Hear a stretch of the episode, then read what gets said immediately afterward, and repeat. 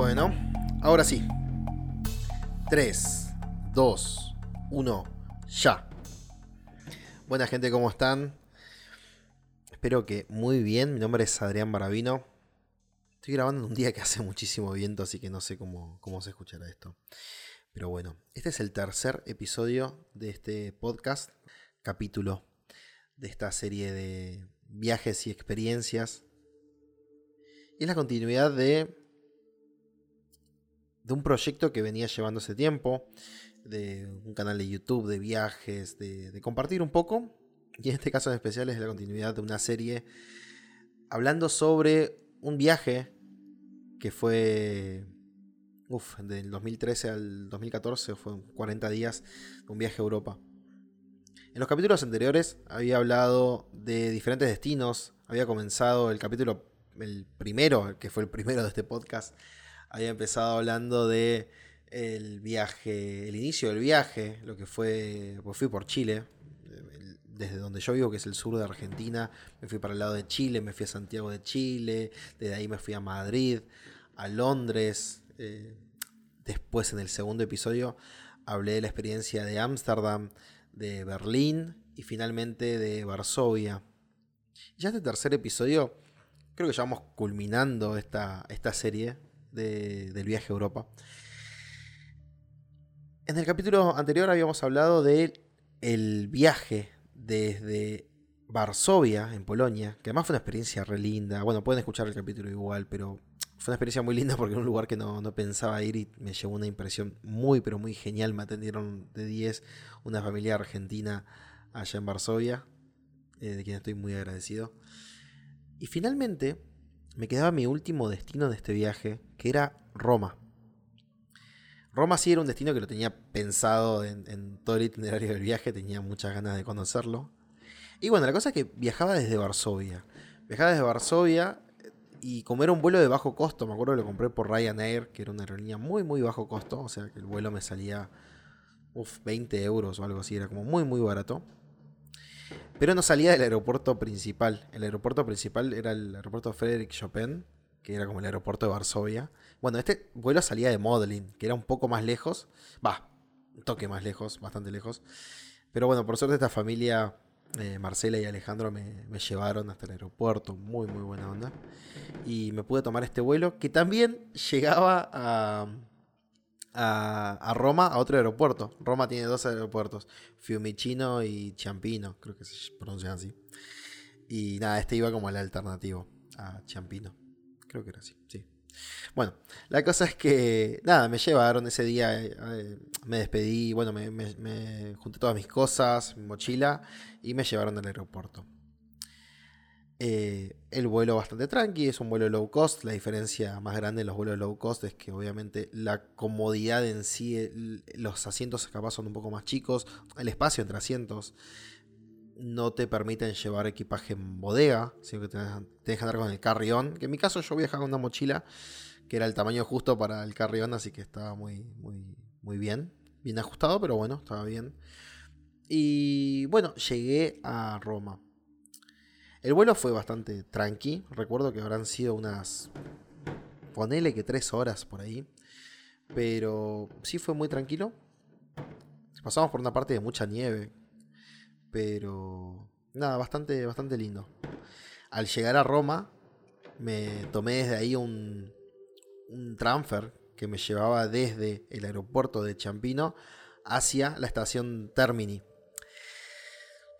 el, trans, el trayecto ese no, fue bastante lindo. O sea, era muy diferente con el resto de Europa. Sí se veía como diferente esa zona de, Roma, de Italia. Y cuando llego hacia el centro, llego a Termini. Termini es una estación que para graficarlo un poco, era como llegar a, Retiro o a Constitución en Buenos Aires. Eh, era como una estación bastante grande, muy voluminosa, una infraestructura, bueno, un, lugar como una estación muy central, ¿no? De trenes, de, de o sea, llevaban los transfer ahí. Eh, nada, era como un lugar gigante. La cosa es que mi hostel estaba muy cerca. O sea, yo lo que me busqué de un hostel en Roma era que esté cerca de, del centro o de la estación central o, del metro. Entonces me busqué un hostel que estaba muy cerca de ahí. La cosa es que, nada, yo llegué ahí a Termini y lo primero que noté fue que afuera de la estación había un montón de gente durmiendo. Entonces quedó como medio, digo, uy, ¿qué onda esto? Está como medio... Eh, no sé, pensé que era como más Roma en general, pensé que era como mucho más arreglada, como todo muy... Y había un montón de gente durmiendo en la calle. Entonces esa primera impresión como que me dejó un poco... Digo, ¿y qué onda esta zona? Pero bueno, nada. Más allá de eso, llegué con mis cosas. Eh, empecé a buscar en Google Maps cómo llegar al hostel. Llegué, bueno, me acerqué un par de cuadras, me fijé las calles, fui preguntando, pregunté, me acuerdo, con un mozo en un restaurante que había por ahí. Nada, todo muy buena onda. Eh, algo también que noté mucho en Italia es que, bueno, el italiano en general, es que uno leyendo entendés muchísimo italiano. O sea, es bastante parecido al español, pero cuando lo escuchás hablar no entendés nada. Eso es re loco. Pero bueno, no importaba tanto porque, bueno, me iba a manejar con, el celular, con Google Maps y también iba a manejarme en inglés. Entonces, como que, bueno, me iba a entender de una u otra manera.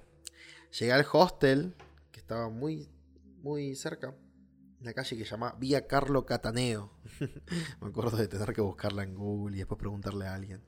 Bueno, era bastante cerca de, de Termini, de la estación Termini. Y también me quedaba cerca del metro, todo. La cosa que, nada, bastante bien. Llegué al hostel, hice el check-in, todo bastante bien, todo muy lindo. Llegué, dejé mis cosas, busqué un locker, guardé mis cosas. Y, y salí, salí a recorrer un poco había varios lugares que quería conocer, entre ellos, yo creo que estuve tres o cuatro días nomás ahí en Roma, aproximadamente. Tendría que chequear. Pero recuerdo haber ido al Coliseo. Una de las cosas que más quería conocer era el Coliseo, después estaba Fontana di Trevi, el Panteón, el Vaticano, eh, Piazza di España, otro lugar que fui. Pero bueno, lo primero fue el, eh, ir al Coliseo Recuerdo que para el Coliseo había estación de metro que me dejaba por ahí, así que bueno, fue llegar al metro. Lo primero que noté en el metro fue que había un montón de colillas de cigarrillo tiradas. Para mí me. Yo, como que. Eso me hacía sentir un poco en Argentina. de que sí había como muy. Como que las cosas no estaban tan cuidadas como uno espera. O sea, en otros lugares de Europa sí era todo mucho más limpio, todo más cuidado. En cambio, Italia tenía eso que era un poco más descuidado todo. Ya de por sí de Nada, las colillas de cigarrillo era medio chocante. Pero bueno, nada, era como estar en Argentina. Eh, el coliseo estaba tremendo para sacar fotos de afuera. No entré. Resulta que ya para ese tramo del viaje realmente ya me había quedado sin plata. Estaba bastante corto de, presupuesto. Pensando en que, bueno, ya había recorrido un montón de lugares y, había hecho un montón de gastos innecesarios. Entonces, esa semana fue como. no me quedaba casi nada de plata la entrada creo que estaba 14 o 15 euros, algo así, y no la pagué. O sea, es algo que me recontra mí arrepiento, porque gasté plata en muchas otras cosas innecesarias. Pero bueno, son cosas que, a ver, era mi primer viaje y la, terminé aprendiendo. De una mala manera quizás, pero bueno, yo creo que para otros viajes no... Bueno, ya hoy en día no lo hago, no, no voy a un restaurante de comida argentina en, en Europa. pero en ese momento era más chico y, bueno, no lo sabía de todas formas, con la comida siempre me manejé en, comer en lugares de comida rápida, buscar la forma más económica, o de comer en. cocinar en el lugar. No tanto cocinar en el lugar, quizá. En España sí. Pero ahí en Roma, quizás fue. No había KFC, eso para mí era bastante diferente. Pero bueno, había McDonald's, Burger King, había lugares de, de sándwich bastante baratos, así crudo y mozzarella. Estaba tremendo recuerdo, bueno, el Coliseo, había los, estaban los gladiadores ahí afuera para sacarse fotos. Estuve sacando varias fotos ahí. Todas esas fotos, igual recuérdense que están en la página, mi página web o en, Instagram, igual. Hay fotos del Coliseo y de Italia. Y después de recorrer un poco el Coliseo, que, a ver, al no entrar fue como, bueno, llegué, hice la foto de lejos, hice la foto de cerca, me quedé mirando, habían carteles y demás. Pero realmente fue como, uff, estoy ahí, pero no puedo entrar Em, entonces fue como medio raro. Me hubiese mucho gustado eh, haber entrado y, conocer más, pero no pude. Entonces me fui a otro lugar. Y otro lugar para recorrer era ir a la Fontana di Trevi. La Fontana di Trevi es un lugar re lindo, es una fuente. Es, toda esa zona de Roma es muy.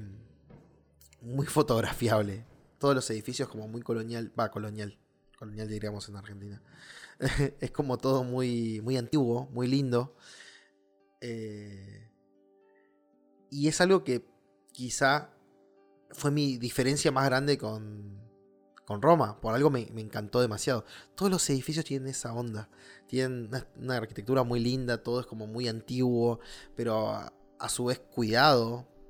Eh, y bueno, el lugar este de la Fontana de Trevi es re lindo porque son todas callecitas, así como muy, muy antiguo, pero al mismo tiempo muy colorido, muy lindo. Entonces, nada, aproveché a caminar un montonazo. Todo eso lo hice igual con la aplicación de Google Maps, caminando, viendo los lugares.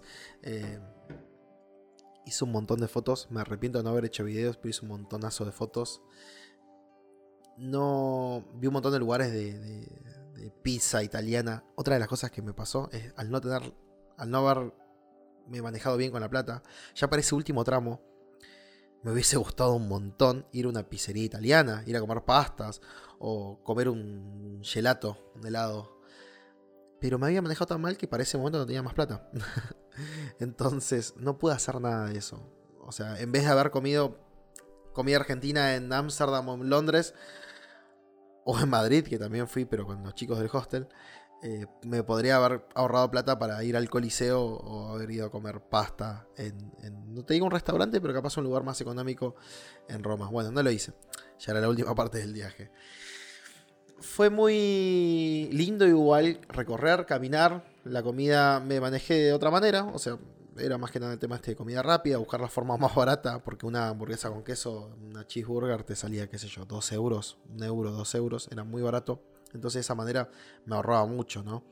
Eh, o un sándwich de crudo y mozzarella me salía, qué sé yo, 2 euros o algo así. En todos estos países, menos en Inglaterra y en Polonia, se maneja el euro, así que los precios siempre son muy similares. Capaz en Inglaterra sí era más caro, era libra esterlina y sí las cosas eran todas más caras. Y en Polonia, por su parte, se usaban los slotis, que creo que un euro eran 4,14 slotis en ese momento. Entonces era como muy, muy barato Polonia. Pero el caso de Italia era lo similar al resto de Europa. O sea, similar a, lo que podía salir en Madrid, a lo que podría salir en Alemania. Quizá, quizá podría ser un poco más barato. No lo noté tanto. El, metro tenía dos líneas, de las cuales usé para ir a, bueno, al Coliseo, todos los lugares, a Fontana di Trevi igual, al Vaticano. Entonces, bueno, cerca de Fontana di Trevi hice todas las fotos que tenía que hacer, me encantó, me recontra mí le encantó. Creo que tiré monedas igual en Fontana di Trevi. Bueno, esas tradiciones que no hacen más que contaminar el agua de la fuente, pero bueno. Eh, estuve ahí sacando fotos, recorriendo. Y ahí mismo, esa misma eh, tarde, noche ya, estuve por el Panteón, el Panteón es un edificio muy pero muy lindo igual. Es tremendo, es muy gigante. Y es ahí cerquita, por esas callecitas que tiene en el centro de, Roma. Lo mismo, un montonazo de fotos, lo disfruté, lo admiré, estuve ahí un buen tiempo porque también quise hacer fotos de diferentes ángulos eh, o fotos de larga exposición. Hice todas las cosas que quería. Fue muy lindo y ya reservé espacio en mi agenda para el día siguiente ir al Vaticano. El Vaticano me pareció un lugar tremendo por la arquitectura, después por lo que signifique y demás. En el caso soy muy agnóstico, no, no me representaba mucho, pero me parecía genial la historia, la arquitectura que podía encontrar ahí adentro y el significado que tiene igual por su parte, ¿no? Me acuerdo que me levanté temprano, hice toda la planificación del recorrido.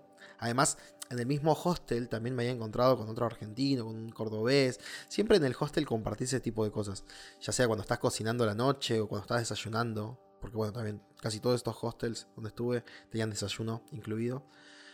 Eh, entonces siempre ese es el momento donde compartís y, hablas de, che, ¿qué vas a hacer hoy? ¿O qué hiciste? ¿Qué recorriste? ¿O tenés idea cómo llegar a tal lugar?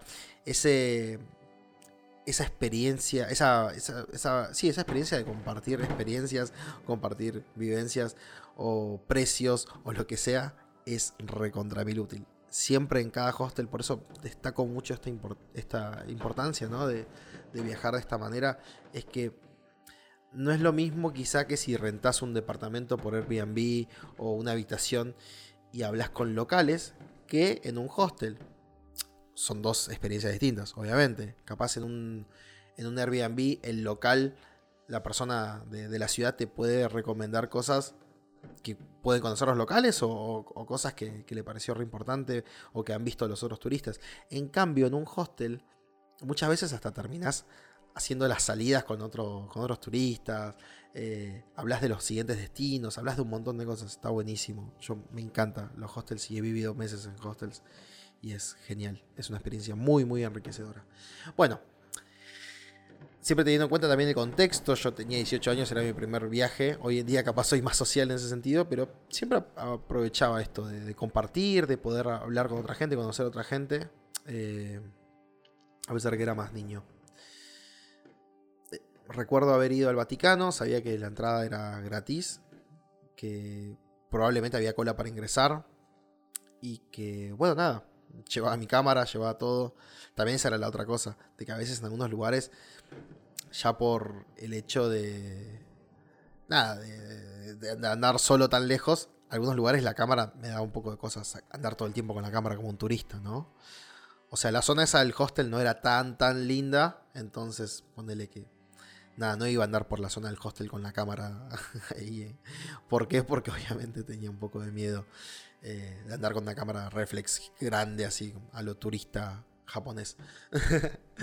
Pero esas cosas de a poco las fui cambiando en, los viajes. Bueno, me tomé el metro, me fui hasta, hasta la zona del Vaticano ingresé a la ciudad del Vaticano. Además, el Vaticano es como un país aparte. No tenés que sellar pasaporte ni nada, pero realmente es como. Legalmente es como entrar a un país aparte. Es un, la ciudad del Vaticano es un país aparte. Es un enclave dentro de, Roma, de Italia. Bueno, hice las fotos que tenía que hacer, hice la cola para ingresar.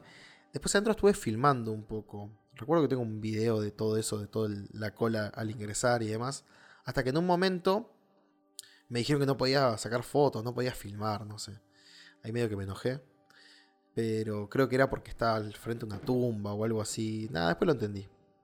Pero aproveché a hacer todas las fotos que quería. Muy lindo el lugar. No fui en un horario de misa ni nada así. Después me enteré de que había un horario especial para eso. Pero bueno, eh, lo que yo quería era entrar y poder recorrer. al llegar ahí a la zona del Vaticano, sí había un montón de gente que te ofrecía tours. Yo nada sin plata, entonces como que no quería ni pagar un tour, ni, ni pagar una entrada, ni nada. Pero sé que hay lugares recopados para entrar y que también no investigué al 100% de los lugares gratis que podía llegar a entrar. Hoy en día miro mucho, hay una página, o busco en Google, Free Things to Do in eh, algún lugar, como cosas gratis para hacer en... Y hay una página, Free Things to Do creo que se llama, que está buenísimo porque vos pones la ciudad y te dice todas las cosas gratis que hay para hacer. hay un montón de cosas gratis que a veces uno no sabe que son gratis y, y nada, y hay tours o paquetes que te lo venden ya el recorrido por ese lugar y capaz puedes ir gratis y te ahorras unos, unos euros. Em, creo que habré estado, no sé, cuatro horas ahí, habrá recorrido adentro de la Basílica de San Pietro, la Basílica de San Pedro. Muy lindo, muy enriquecedor estar en esos lugares y ver todas las obras de arte que hay.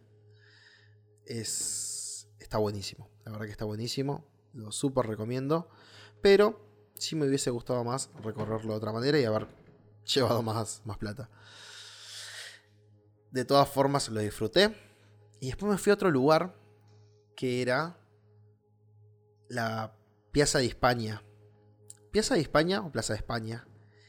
Es un lugar lindo porque tiene una vista, es como una escalera, imagínense una escalera bastante grande, con fuente y demás, pero que además es como una subida, es como una parte como media de montaña, por así decirlo. Entonces es como, bueno, si es una escalera obviamente tiene que haber una subida, Adrián, pero eh, te daba una vista muy panorámica, muy linda de la arquitectura del lugar, de los edificios, de los colores, y me fascinó. Me fascinó el, lugar en sí y las fotos que pude hacer. Realmente una de las fotos que más me gusta que hice en Roma fueron ahí, en la pieza, pieza de España. Habían un montón de lugares muy lindos. Roma realmente es hermoso. Es una experiencia realmente muy linda, muy gratificante. Realmente podría haberlo disfrutado más. Sí, son cosas que uno analiza después de viajar. Pero bueno, estuve esos días, recorrí puntualmente esos lugares. Eh, fue eso, fue el Panteón, fue el Coliseo, fue eh, Fontana di Trevi, fue Vaticano y algunos otros barrios más que caminé un poco e hice fotos, pero no más. Sabía que era la última etapa del viaje, ya estaba más cansado. Esto fue ya cerca del 11, 12 de enero y ya me quedaba casi nada para volver. Eh, yo ya tenía pasaje creo que el 19, entre el 19 y el 21 de enero ya tenía que estar de vuelta en Argentina, o por lo menos en Chile. Entonces de repente yo ya no me quedaba más plata y tenía, me quedaban como 7 días, o sea, me sobraba, me sobraban días de, para la plata. Entonces tuve que volverme ya a España. Entonces, estos días en Roma, todo muy lindo, pero había que volver. No tenía más plata y sabía que el lugar donde menos plata iba a gastar era Madrid. Entonces dije, bueno, está bien, me compro el pasaje. Es más, me quedé sin plata hasta tal punto que creo que para ese pasaje tuve que pedirle prestado a un amigo. Pedí plata prestada a un amigo, me compré el pasaje desde Roma hacia Madrid y me instalé en Madrid una semana. ¿Cómo fue más o menos? Bueno, dije, eh, compré creo que un pasaje por EasyJet o Ryanair, no me acuerdo exactamente cuál de los dos. Pero bueno, me fui de Roma, estuve esos cuatro días, me fui de Roma al tercer día, al cuarto día, perdón ya había recorrido lo que, lo que me alcanzaba o lo que había tenía ganas más o menos de hacer. Eh, fue medio conflictivo irme porque, va, no conflictivo, sino que medio confuso cómo me fui porque mi vuelo salía retarde, o sea, salía como a las uf, 8 o 10 de la noche y me pasó algo similar de lo que me había pasado en Ámsterdam, que es que me fui muy temprano al aeropuerto. Y esto después me di cuenta de que me, me pasó en otros viajes también es que en los hostels en general vos tenés un horario de checkout. Un horario check-in y un horario checkout. ¿Qué es esto? De que vos, por ejemplo, el check-in normalmente es después de la 1 de la tarde, ponele, o después de tal hora, después de las 10 de la mañana. Normalmente es entre las 12 del mediodía, por ahí. ¿Por qué es este horario? Porque el horario de checkout es a las 10 de la mañana aproximadamente. Entonces, ellos tienen que acomodar la habitación. Ponele, vos dejas la cama así nomás, viene la gente del hotel, limpieza, saca las sábanas y todo. En algunos hostels vos tenés que sacar las sábanas igual. Y prepara la habitación, o sea, la cama, para que venga otra persona. Entonces recién el horario de check-in es después de las 12 del mediodía. ¿Qué pasa? Que cuando vos tenés que tomarte un vuelo a la noche y tu horario de check-out es a las 10 de la mañana, de repente te encontrás a las 10 de la mañana con todas tus cosas encima sin saber dónde ir. Entonces, en ese viaje en especial que hice, me fui a salía del hostel ponerle a las 10 de la mañana, 11 de la mañana, me fui a Termini, a la estación central, y me tomé un transfer al aeropuerto. Ponerle que me comí una hamburguesa, algo así, como para comer algo, y me fui al aeropuerto. Entonces de repente me encontraba en el aeropuerto, ponerle a las 2 de la tarde, y decía, che, mi vuelo sale a las 10 de la noche, ponerle a las 8 abren las puertas. ¿Qué hago desde las 2 de la tarde hasta, la, hasta esa hora en el aeropuerto? O sea, una cosa es pasar dos horas, dos horas en el aeropuerto, pasar una hora paseando, después nada.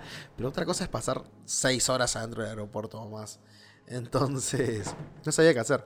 Me busqué, me busqué un, lugar donde haya un enchufe. Bien, conecté mis zapatillas, yo llevaba mis zapatillas para poder cargar todos mis artefactos. De repente había wifi, pero era pago. Y ahí hice otra compra innecesaria que podría haberme ahorrado esa plata y me la gastaba en, ir al coliseo. Me acuerdo que pagué el wifi porque sabía que iba a estar horas y horas ahí. Entonces pagué el wifi para poder por lo menos conectarme y poder avisar de que estaba bien. Creo que pagué algo de, no sé, entre 5 y 10 euros por el wifi por 24 horas. Pero bueno, está bien. Eh, hoy manejaré la ITA de una manera muy distinta a ese tiempo pagué el wifi y estuve conectado ahí con la computadora. Me conecté con la notebook, conecté mi celular, pude, pude estar ahí tranquilo. Pero estuve como 6 horas ahí sentado. O sea, me puse a ver eh, una serie, alguna cosa en Netflix, me puse a, a, programar, me puse a hacer cosas así de laburo, eh, porque nada, eran un montonazo de horas. Pero bueno, eso sí me ha pasado en otros viajes y es puntualmente por eso el checkout. ¿Cuál sería la solución? Que después sí me he dado cuenta, es que muchos hostels te permiten como guardar tu equipaje. Algunos te pueden cobrar, la mayoría no. Entonces vos le decís, che, ¿me cuidas la mochila y la vengo a buscar a las 8 de la noche? Así recorro el día y a las 8 de la noche busco mi mochila y me tomo el, bondi, el transfer, lo que sea. Y, de esa manera te, ahorras eso, ¿no? De, de, tener que irte temprano al aeropuerto o de andar todo el día con la mochila, con lo que significa eso. Porque, a ver, si bien es una mochila de carrión, o sea, una mochila que llevas arriba del avión, y pesa sus 10 kilos, a veces 12. Y andar con eso todo el día y sí molesta un poco. Pero bueno, creo que no. en otros viajes sí lo he hecho de esa manera y me ha servido Igual a veces sigo cometiendo el mismo error. Eso lo van a saber en un episodio más adelante. Pero estuvo bien. Llegué a Madrid, llegué a Madrid bien a la noche, tipo 1 de la mañana. Ya había hablado con el hostel y todo. Entonces fue como, ok, llego, ya sé dónde tengo que, que dónde tengo mi cama. O sea, dónde, ya sé en qué lugar de Madrid voy a dormir. Eh, nada, llegué, hice el check-in, todas las cosas eh, que tenía que hacer como estaba dentro de Europa, tampoco tuve que hacer migraciones ni nada de eso, o sea, no hubo control de, pasaporte ni nada. Así que nada, llegué a Madrid y ya era la última semana. Iba a estar una semana entera en Madrid sin plata, o sea, con muy poco dinero. Entonces, mi idea fue, no fue muy buena igual, ¿eh? pero fue, ok, si yo salgo gasto plata. Ya había aprendido eso. Entonces, como no tengo plata, voy a salir lo mínimo posible, lo mínimo indispensable. Y fue así, durante una semana estuve prácticamente encerrado, no hice otra cosa. Me fui a un free tour, eso sí, fui a un tour gratuito, caminé un poco, pero no hice esas cosas porque no quería gastar más plata.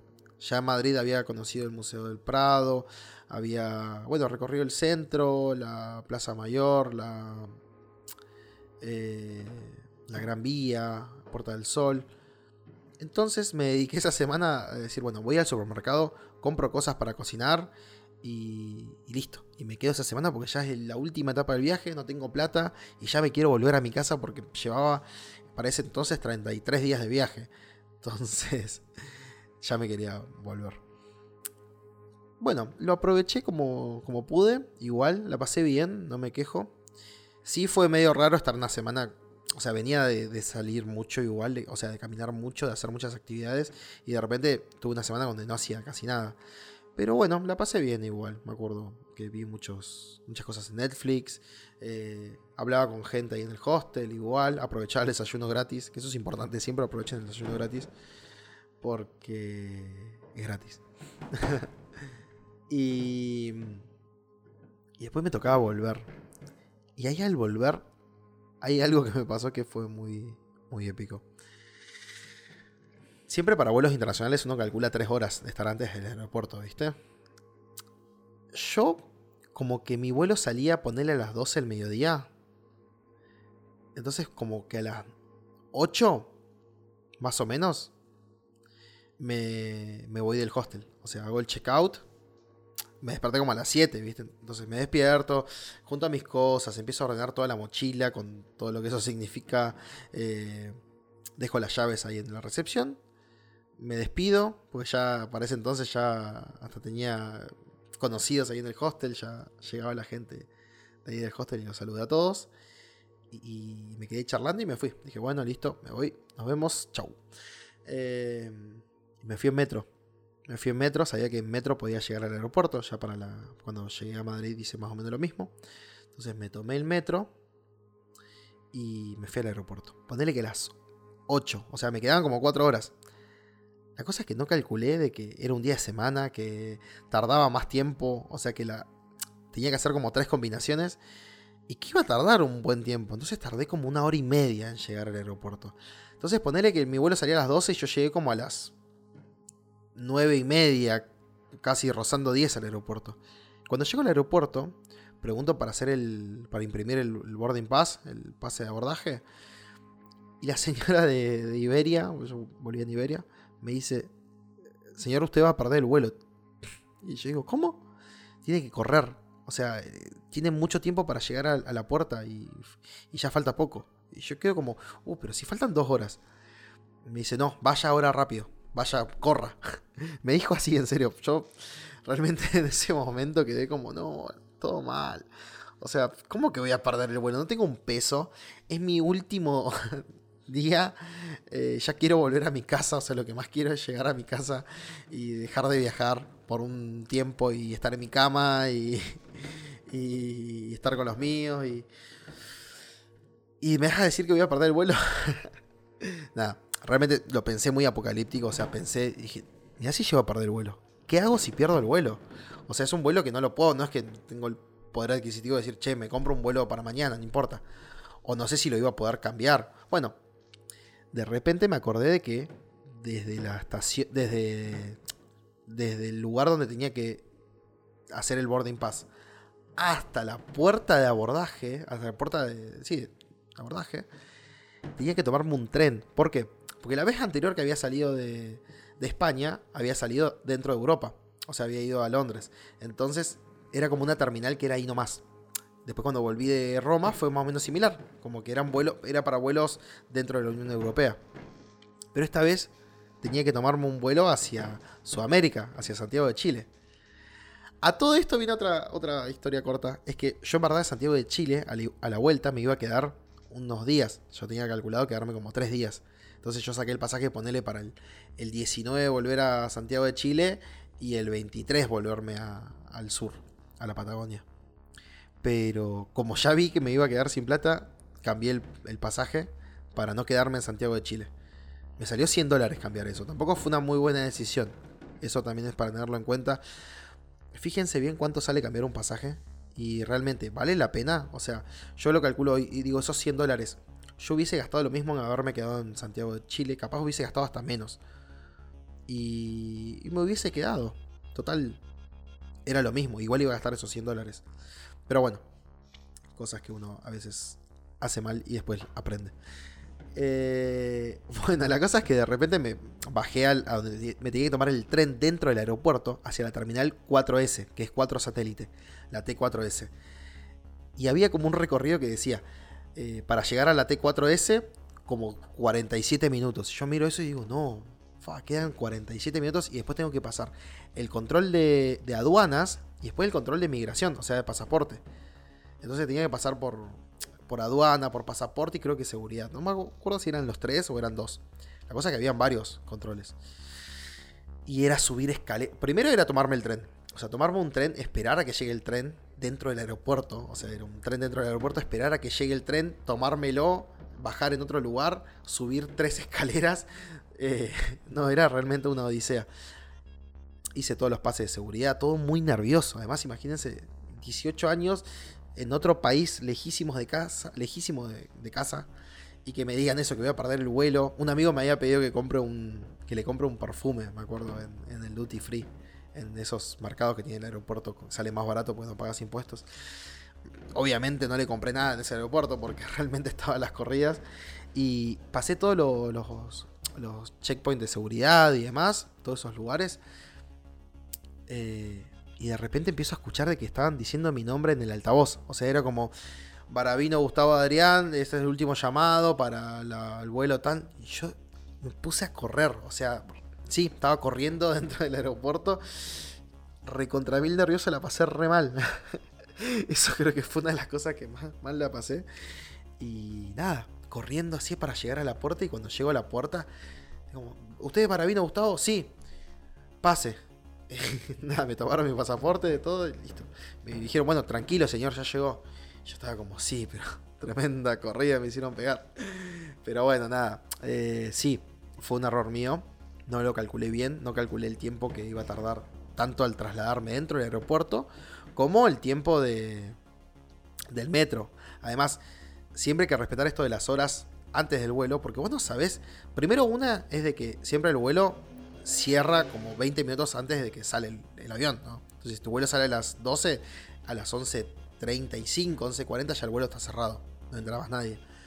Y, y después es que vos no sabés si en el, en el en el chequeo de seguridad o el de migraciones te pueden llegar a pedir algo más. Puede pasar, puede ser muy arbitrario y que de repente te pidan desarmar toda la mochila. Me ha pasado en otros países que de repente te, nada, te controlan todo. Y por eso es importantísimo respetar eso de los horarios. Y más cuando uno no tiene dinero para después agarrar y decir, bueno, me tomo el siguiente vuelo. Entonces, bueno, llegué al avión todo transpirado, la estaba pasando re mal. Llegué y estaban todos ya sentados en el avión, era como que lo único que faltaba era yo. Bueno, ese vuelo de, vuelta fue bastante tranqui, fueron 13 horas hasta Santiago de Chile. Entonces, nada, sabía que era un vuelo re largo, que iba a dormir un montón y todo. Pero fue como muy de, de reflexionar ese vuelo fue muy de reflexionar, de acordarme las cosas lindas que había pasado, de todos los destinos que había conocido, de todas las experiencias, de, la gente buena onda que conocí. Fue como muy gratificante eso. La verdad que esas cosas a mí me recontra mil emocionan. Y, el momento de volver de un viaje es eso, ¿no? Es a veces hacer como un, un repaso de las cosas lindas que tiene viajar, de, de lo enriquecedor que es para la vida. Y, de lo que vale la pena, ¿no? De conocer lugares con tanta historia, conocer gente tan buena onda, ¿no? Es tremendo, la verdad que me, emociona solo recordarlo. Porque ese momento cuando estás volviendo a, tu país o a donde sea, es, es muy, muy, muy gratificante, muy lindo. Bueno, la cosa que después de esas 13 horas llegué a Santiago de Chile y ya ahí mismo tenía que hacer como una escala de 2 horas y ya me volvía a Punta Arenas, que es en el sur de Chile, y ahí ya pasaba a Argentina. Ahí le compré el perfume que me había pedido mi amigo. le terminó saliendo más caro, pero bueno, lo terminé comprando ahí en Chile. Y me acuerdo que me tomé ahí un, un café, una chocolatada, algo así, en un Cinnabon, que es como un, como un Starbucks, algo así. Y me tomé el otro vuelo. Ya llegué a Punta Arenas, llegué a Punta Arenas bastante tarde, Ahí iba a ver a mi a una familiar, mi madrina, en Punta Arenas, que me iba a recibir. Yo llegué a retardo igual. Pero le había llamado, le avisé, le dije, ya estoy en Chile, estoy en Santiago, a tal hora llego. Y bueno, fue un vuelo tras otro. Fue como llegar a Santiago de Chile, hacer ese tiempito y tomarme el otro vuelo y ya volverme al sur. Llegar a Punta Arenas, creo que llegué muy tarde. Recuerdo haber llegado como a las 3 de la mañana o algo así, o 2 de la mañana. Mi madrina estaba despierta, así que todo bien, me esperó. Y ya el otro día era tomarme el primer bus que salía a Río Gallegos y llegar a mi casa. Son 300 kilómetros desde, desde, Punta Arenas hacia Río Gallegos. Entonces fue estar. Primero que me había despertado como a las 7 de la mañana en Madrid. Entonces fue estar todo ese día viajando. Llegar a la noche a, a Santiago de Chile. Tomarme otro vuelo, llegar a la madrugada a Punta Arenas descansar esa noche. Primero, obviamente, hablé un poco con mi madrina y todo. Y al otro día despertarme, desayunar y ya volver a, mi ciudad, a mi casa, ¿no? Fueron dos días de viaje re intensos. Muchas emociones, muchas cosas muy lindas igual. Pero, bueno, volver a casa después de todo ese tiempo, ¿no? Haber salido. Uf, que había salido el 5, 7. 5, 7 de diciembre había salido de viaje y ya el 20 estaba volviendo a mi ciudad. Eh, fueron un montón de días. Fue una situación muy linda. Fue una experiencia inolvidable. No me arrepiento tampoco de. Bueno, sí hice cosas malas con los gastos. Sí aprendí un montón. Y todo eso sirve para aprender. Estoy muy agradecido con ese viaje. Y con la experiencia. Era un viaje que realmente lo tenía planeado que tenía 14 años. O menos. Sí, 14 años por ahí. Era un viaje que yo lo tenía planeado con, mi mamá. Eh, mi mamá falleció cuando yo tenía 15 años. Yo tenía planeado ese viaje con mi mamá. Y nada, se pudo dar por cuestiones de la vida, por, también por, juntar plata, laburando, trabajando. Y era mi sueño. O sea, fue cumplir mi sueño. Y yo creo que también un poco fue homenajear eh, a mi vieja, a mi mamá. Pues yo quería hacerlo con ella. Y hablaba mucho de ese viaje y todo. Y poder cumplirlo, obviamente siento de que de una u otra manera eh, fue un poco ese homenaje, ¿no? Y también me sentí cuidado en ese sentido y fue un viaje, de, nada, 18 años, mi primera experiencia de viaje, irme tan lejos. En fin, ya vamos finalizando este episodio. Fue, fue algo muy lindo, lo voy a decir un montonazo de veces. este es el tercer episodio de este podcast y es la serie, es el fin de esta serie de, del viaje a Europa. Quiero compartir eso puntualmente, que fue, fue un sueño estar ahí.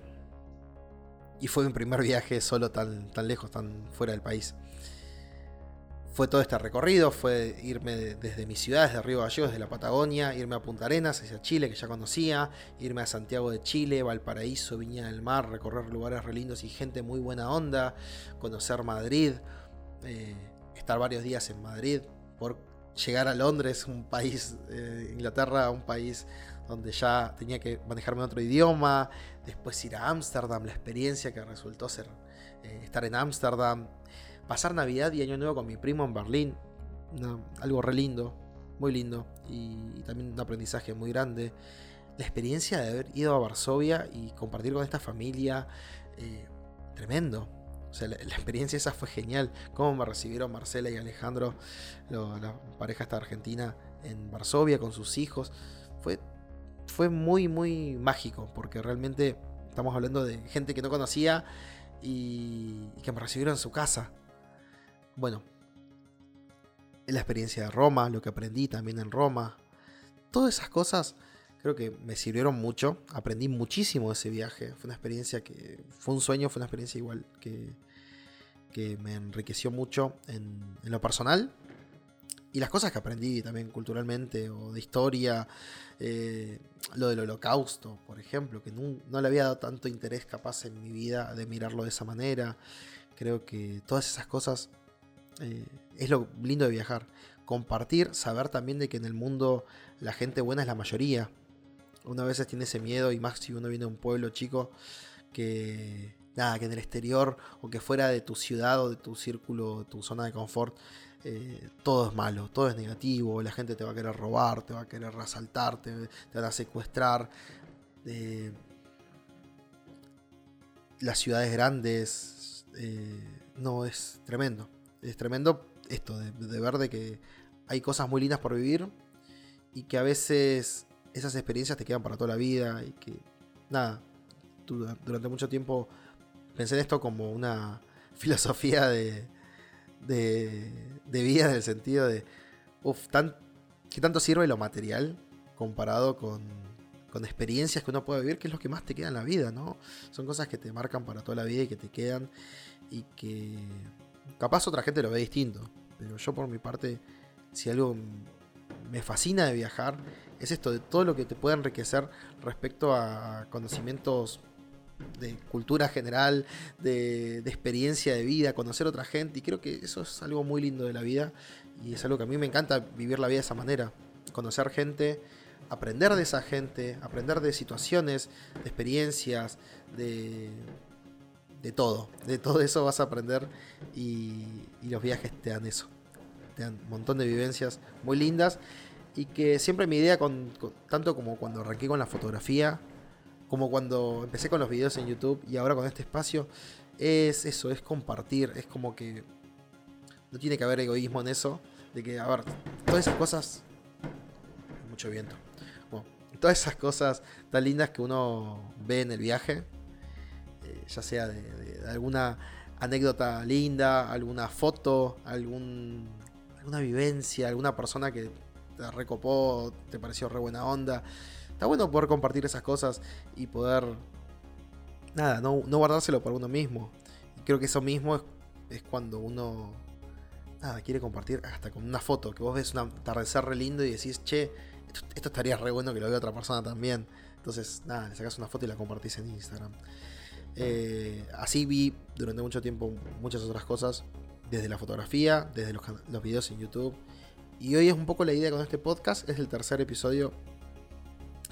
Traté de más o menos mantener entre unas 7 a 9 días entre cada uno. Justo hoy ya me estaban preguntando por este episodio, amigo Héctor. Así que, bueno, nada, espero que les haya gustado. Espero la próxima semana, bueno, vamos a seguir con otro viaje. No voy a adelantar mucho, pero va a estar muy interesante igual.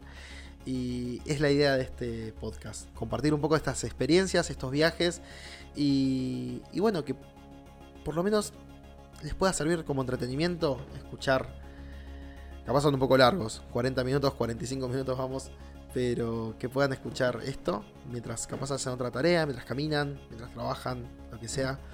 Y bueno, compartir. Pueden seguirme en mis otras redes sociales, tanto en, Instagram, en YouTube, en Facebook o en mi página web. Y bueno, también comentarme qué, les pareció, qué les parece este espacio. A mí me recontra mil sirve. Este formato para mí es re nuevo. Es todo muy distinto a hacer un podcast, hablar durante 45 minutos solo. Pero también lo hago pensando, obviamente, en que hay otra persona ahí. Que, bueno, sos vos escuchando esto. Y que espero que te guste. Y me recontra mil gustaría saber qué te pareció. Qué podría mejorar o qué, ¿Qué, nada, ¿qué te parece eso? Puntualmente. Así que bueno, nos veremos en el próximo episodio. Hasta luego. Chau.